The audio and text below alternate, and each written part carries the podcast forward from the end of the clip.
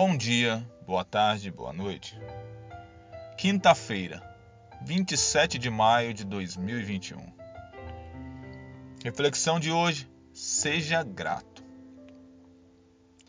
Oferecer-te-ei voluntariamente sacrifícios. Louvarei o teu nome, ó Senhor, porque tu és bom. Salmos capítulo 54, verso 6. Os salmos retratam experiências humanas com seus dramas, tristezas, problemas e dificuldades. Por exemplo, a traição. Davi era constantemente perseguido e traído. Parece que de alguma maneira a traição é tomada por alguns como uma ferramenta de sobrevivência. No salmo de hoje, Davi agradece a Deus por tê-lo livrado da traição dos zifeus, que foram aonde estava Saul para avisá-lo de que Davi estava escondido em seu território. Deus sempre está pronto a ajudar os seus filhos sinceros. O verso de hoje apresenta a atitude de um coração agradecido pelo livramento que o Senhor operou oferecer-te-ei voluntariamente, afirma o salmista. Em outras palavras, isto que farei não é obediência a algo que tu pediste. Isso é voluntário, nasce no meu coração. Eu o faço em agradecimento ao modo maravilhoso como me ajudaste mais de uma vez.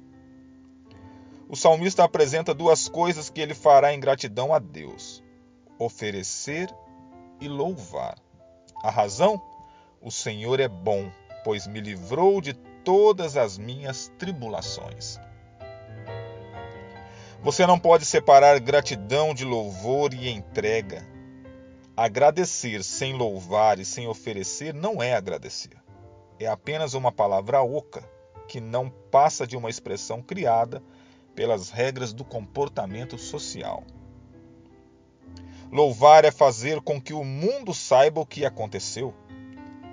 Oferecer é sair da beleza das palavras e entrar na dimensão dos fatos. É tornar a teoria em prática. O que pouca gente sabe é que, quando agradeço, se apodera do meu interior um sentimento de paz e satisfação, a ponto de reconhecer que tudo é bom mesmo enfrentando as dificuldades mais duras. Que motivos você tem para agradecer hoje? Veja a luz do novo dia, sinta-se vivo, olhe para cima, contemple a misericórdia divina e diga: Oferecer-te-ei voluntariamente sacrifícios, louvarei o teu nome, ó Senhor porque tu és bom.